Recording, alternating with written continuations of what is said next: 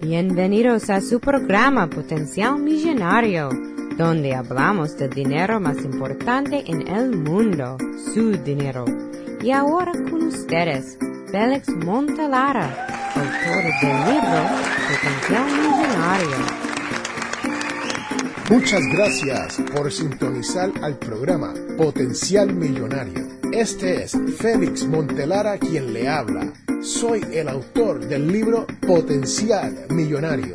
Si deseas participar del programa o hacer una llamada, puedes llamarnos al 334-357-6410. O si deseas enviarnos un mensaje electrónico desde mi página potencialmillonario.com.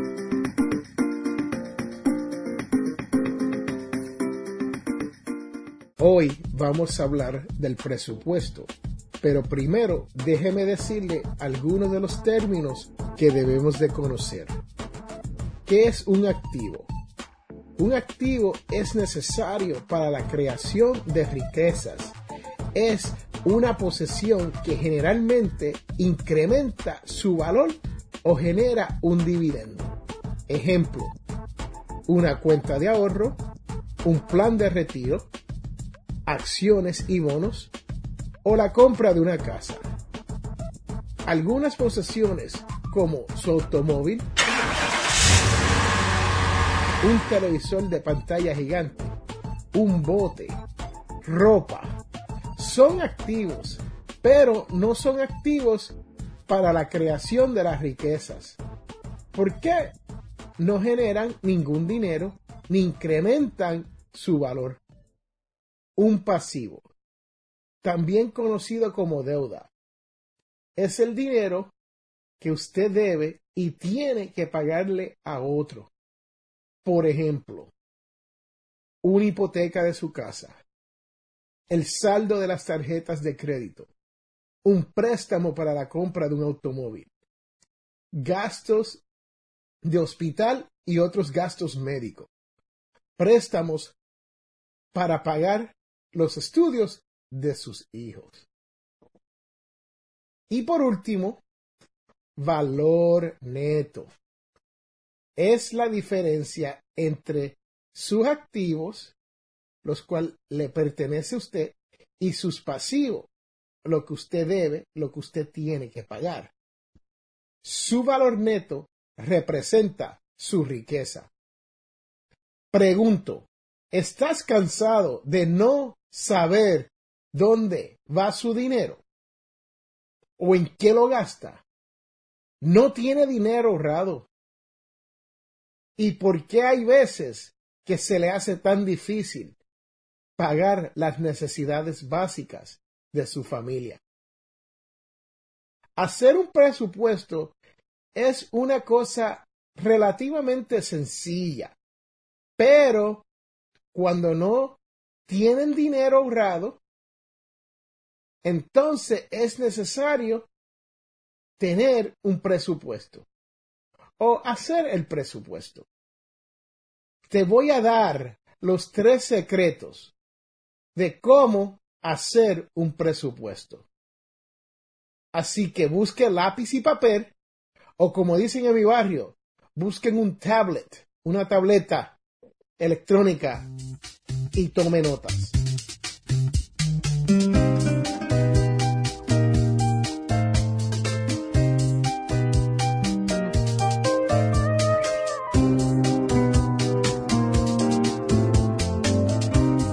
Primero, escriba todos sus ingresos y todos sus gastos. Vamos a comenzar con los ingresos, así que apunte su salario, sus pensiones, el seguro social, dividendos, alguna renta o cualquier alquiler cobrado durante el mes. Incluye hasta las propinas cobradas durante ese mismo mes. Después, apunte todos sus gastos. Estos deben incluir, primero, los gastos fijos, o sea, Esos son los gastos que se repiten todos los meses con la misma cantidad, tales como la hipoteca, el pago del auto, el alquiler, el pago de préstamo estudiantil, el pago de préstamo personal, pagos de tarjetas de crédito y hasta los pagos de esos préstamos que le hizo su suegra. Después vamos a apuntar todos los gastos, conocidos como gastos variables. Estos son gastos donde la cantidad es diferente y varía todos los meses, tales como utilidades, la comida, los lujos, restaurante, el celular, gasolina, impuestos y hasta esos seguros que no pagamos todos los meses.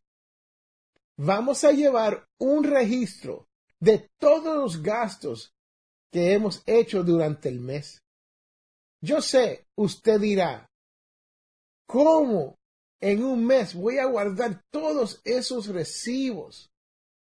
Bueno, yo les digo, se busca una caja de zapatos o una bolsa plástica de esas ziplocs, de esas que cierran, ¿no? Y echan todos los recibos o ponen todos los recibos dentro de esta caja o de esta bolsa plástica. Y al final del mes, busca una calculadora, suman todos esos gastos y verá cómo gastó su dinero. Si tienen una tablet o una computadora, pueden hacer entradas electrónicas en un programa Excel, que lo puede crear usted mismo, o puedes usar un servicio en línea como mint.com. Mint es M de Miguel, I, I de Ibeliz, N de Nora y T de Teo. Y si usted utiliza un banco con sucursal electrónica, siempre ellos tienen este tipo de servicio, donde le dejan usted imponer todos los gastos mensuales y todos sus ingresos y electrónicamente vas a ver el resultado.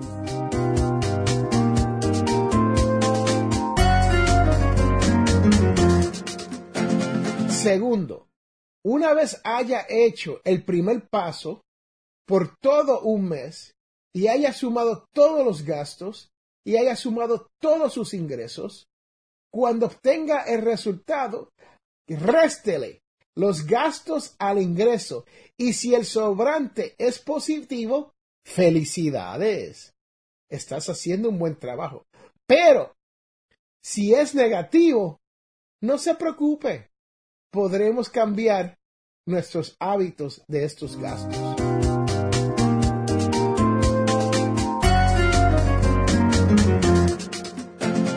Tercero, tercer secreto y el último secreto. Analice sus ingresos y sus gastos si no le gustó el resultado del segundo paso, eso quiere decir que usted no va por buen camino financiero.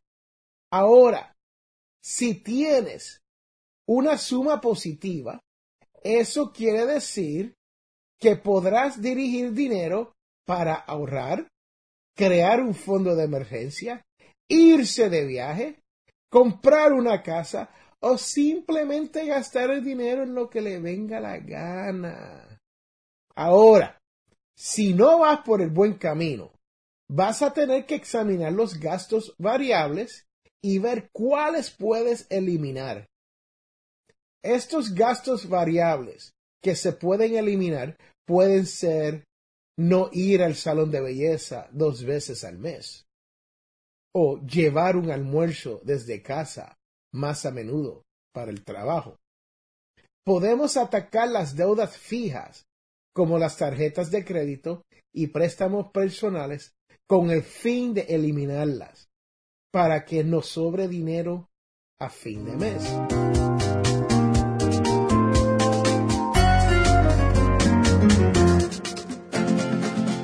En fin, llevar un presupuesto no es fácil. Se toma determinación y madurez mental para sobrellevar el presupuesto, pero el beneficio de llevar un presupuesto logra que usted termine gastando menos de un 30% de su ingreso mensualmente. Eso es mejor que salir a encontrarse otro trabajo a tiempo parcial. O hasta mejor que un aumento salarial de un 5 a un 8%. El presupuesto le deja saber en dónde estás financieramente y hacia dónde quiere ir. Y como dice el refrán, hay tres tipos de personas en el mundo. Las que logran las cosas que suceden, las que miran cómo suceden las cosas y las que se preguntan, ¿cómo demonio sucedió eso? Recuerde, todos tenemos potencial millonario. Regresamos.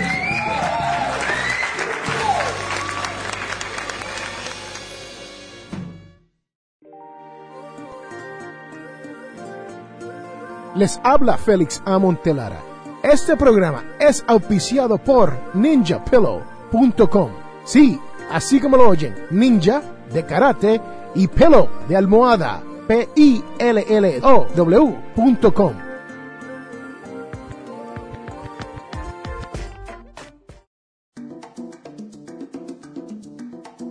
Les habla Félix A. Montelara, autor del libro Potencial Millonario y creador del blog por el mismo nombre, Potencial Millonario. Este año estaré participando de la conferencia Hispanic Size 2015. Me gustaría verlo usted ahí. Sí, señoras y señores, Hispanic Size 2015 es en marzo 16 al 20 de 2015. Así que si me ven por ahí, les pido que me saluden y si pueden y tienen un poco de tiempo, podemos hasta hablar y entrevistarnos. Así que, así como lo oye, señoras y señores, Hispanic Size 2015 en la ciudad de Miami de marzo 16 al 20 del 2015. Ahí nos vemos. Regresamos a Potencial Millonario.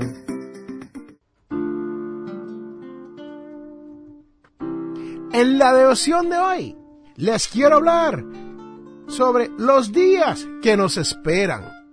Sí, señoras y señores, esto es escrito por James Crings. En Ezequiel 47.8 dice, el ángel me dijo, esa agua corre hacia la región este, desciende hacia la Araba y desemboca en el mar muerto, para que sus aguas queden sanas. Según James, dice, hacia el fin de una cuaresma, alguien le preguntó con cierta molestia, ¿por qué vaciamos las pilas bautizales? Entre la noche del jueves santo y la vigilia pascual. Una pregunta maravillosa, dada la importancia del agua en nuestra fe. James le dijo que realizaba cambios con tan incomodidad para recordar con algo más que palabras, que es el momento de sentir de manera consciente la necesidad de nuestro Dios para que Él nos toque en nuestras vidas. La ausencia de agua grita a nuestra necesidad de recibir bendiciones que solo Dios puede dar. También estaba pensando en los días y las semanas posteriores a las Pascuas, en que nuestras vidas y nuestra parroquia se renueva con los bautismos, las primeras comuniones, las bodas y las graduaciones. las aguas fluirán de manera abundante a través del desierto de la cuaresma. Y nuestros sufrimientos son la cercanía de Dios. Ahí lo tienen, señoras y señores. Lo dijo James Crings. Los días que nos esperan. Según Ezequiel 47.8, el ángel me dijo, esa agua corre hacia la región este, descendiendo hacia la Araba y desembocando en el mar muerto, para que sus aguas queden sanas. Regresamos en un momento.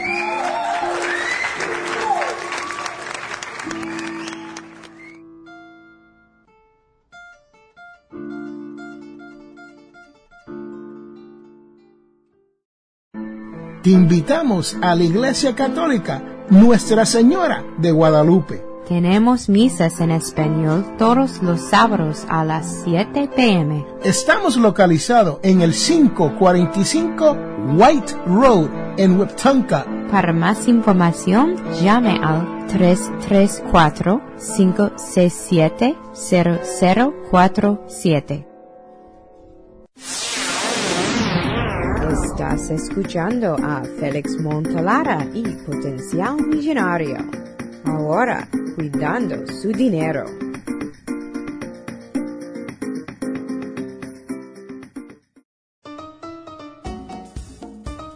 Vamos a contestar unas preguntas. Las preguntas nos vienen a través de potencialmillonario.com. Tenemos una cuenta con Facebook. También estamos en Twitter. Tenemos cuenta con Google Plus. Y si quieres también a través de LinkedIn. O simplemente nos pueden llamar a través del 334-357-6410 y nos puedes dejar una pregunta ahí. O si quieren simplemente déjenos un shout out. El shout out puede ser algo como, hola, me llamo Félix, soy de San Juan, Puerto Rico y yo escucho a Potencial Millonario. Así que usen cualquiera de los medios sociales y comuníquese con nosotros a través de Potencial Millonario.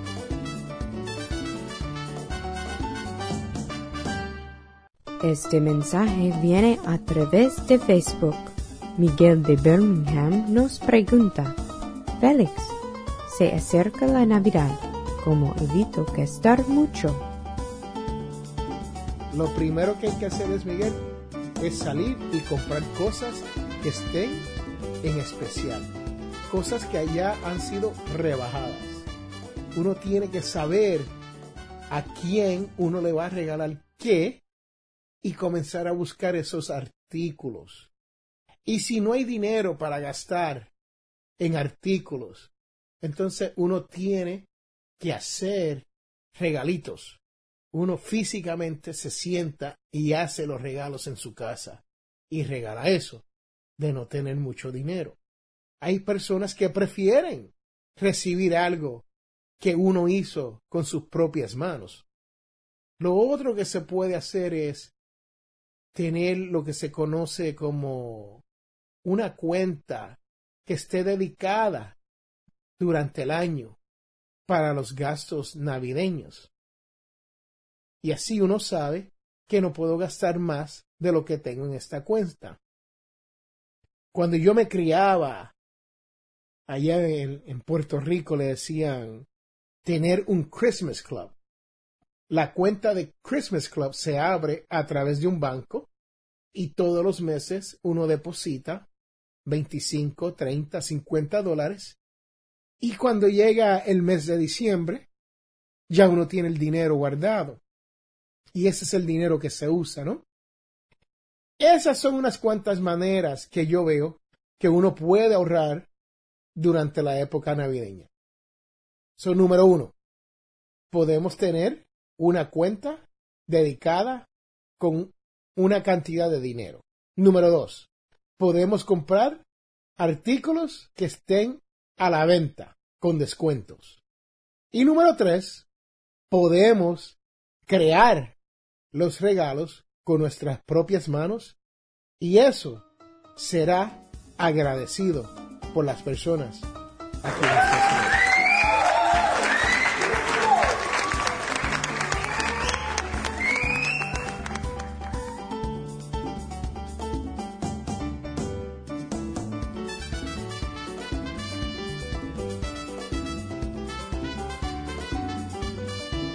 Este mensaje viene a través de Twitter. Eric nos escribe, ¿cómo puedo enseñar a mis hijos buenos hábitos con el dinero?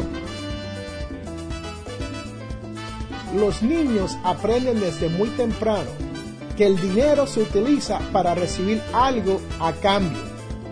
Cuando usted lleva a sus hijos a la tienda y compra algo, ellos ven que usted entrega dinero y recibe algo a cambio. Aunque los niños de muy corta edad no pueden entender el concepto de los precios o saber cuántos centavos hay en un dólar, efectivamente observan y aprenden este proceso de intercambio.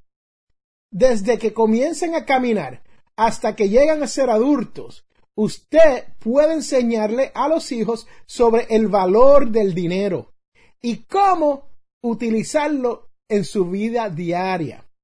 Usar el dinero puede poder ayudar a los niños a desarrollar otras aptitudes, entre ellas la aptitud de ahorrar, tomar decisiones, fijar prioridades o simplemente posponer la gratificación usted puede fomentar buenos y duraderos hábitos respecto al dinero, sirviendo de modelo para sus hijos y compartiendo con ellos en forma que usted utilice el dinero correctamente.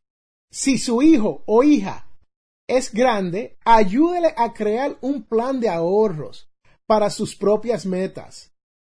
Ejemplo, cómo comprar un juego de video, como comprarse una camisa y otras cuentas para metas familiares, como la universidad.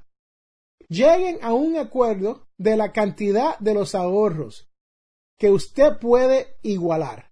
O sea, usted le dice, Nicasio, guárdate cinco dólares y yo te voy a igualar cinco dólares y vas a tener diez dólares.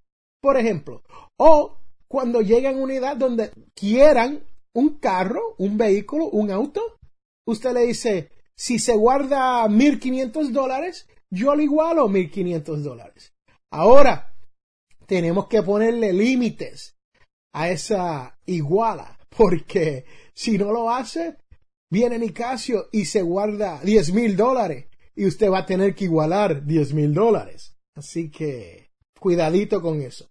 Programe tiempo para hablar sobre cómo funcionan las inversiones y cómo éstas ayudan a las personas a alcanzar sus metas financieras más rápidamente. En un programa anterior yo le hablé sobre Carlos Slim y el padre de Carlos Slim, el señor Julián Slim, hacía esto. Él se sentaba y hablaba con sus hijos sobre cómo trabajaban las inversiones. Y mire qué pasó con el señor Carlos Slim, uno de los hombres más ricos del mundo. Hable con su hijo o su hija sobre los buenos hábitos del consumo. Puede pedirle que recorte cupones. En resumen, los beneficios de orientar a los niños sobre el dinero pueden ser de corto y de largo plazos. Deje que los niños determinen cómo se le va a enseñar a usar el dinero. Use las mismas preguntas que ellos le hacen a usted para desarrollar sus lecciones. Explique a su hijo o hija que el dinero se gana. Considere pagarle por ayudar con ciertas tareas en la casa. Use una alcancía para enseñarle sobre los ahorros y los intereses Fije metas de ahorro para animarlo y ahorrar una parte de su mensada, el dinero que usted le da, ¿no? Calcule cuánto ahorrar cada mes y aporte un porcentaje a modo de interés. Llévelo al banco, abrir una cuenta de ahorro que requiera un depósito mínimo bastante bajito, ¿no? Si le ofrece crédito, use un pagaré escrito, establezca un calendario de pago y cóbrale intereses. Sí, suena duro eso, ¿no? Cobrarle intereses a los hijos de uno. Pero es importante que ellos aprendan que si ellos van a tomar dinero prestado, tienen que repagarlo con interés. Repase el concepto de acumulación o la capacidad de los intereses. Cuando sus hijos comiencen a ganar su propio dinero en trabajos a tiempo parcial, oriéntelo sobre las inversiones, como los fondos mutuos y las acciones. Es muy importante que usted le enseñe a sus hijos cómo manejar el dinero correctamente. Esto creará los buenos hábitos que estamos buscando.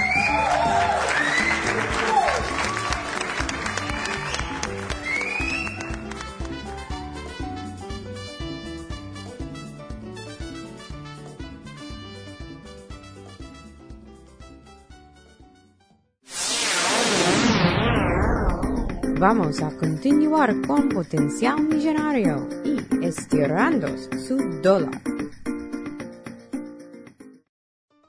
Esta es la parte del programa donde hablamos de cómo podemos estirar nuestro dólar, hacerlo llegar más lejos y hacerlo que trabaje más duro para nosotros.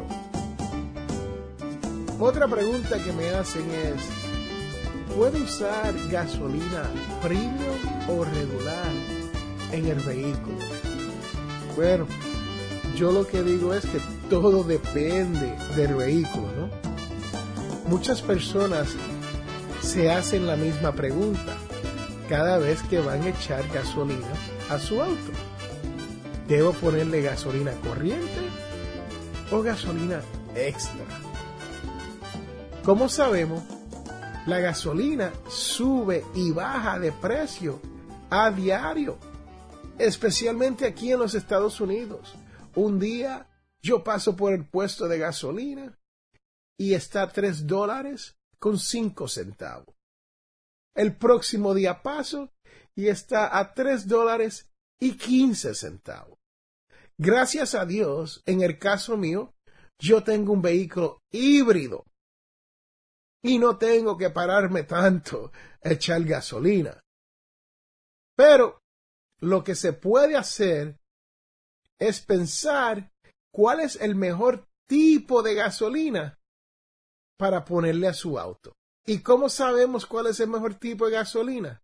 Bueno, la casa manufacturera le indica si el auto debe de usar gasolina premium o lo que se conoce como extra.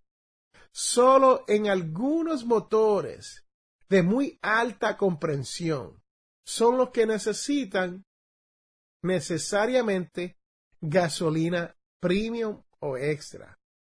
Por ejemplo, un Porsche, un carro deportivo como una Corvette, son vehículos que sabemos que van a usar gasolina premium. Hemos llegado al final de nuestro programa Potencial Millonario. Si le gustó lo que escuchó hoy, se puede comunicar con nosotros al 334-357-6410 o se pueden comunicar a través de nuestra página web. Sintonice el próximo sábado a las 8 de la mañana y recuerde, todos tenemos potencial millonario.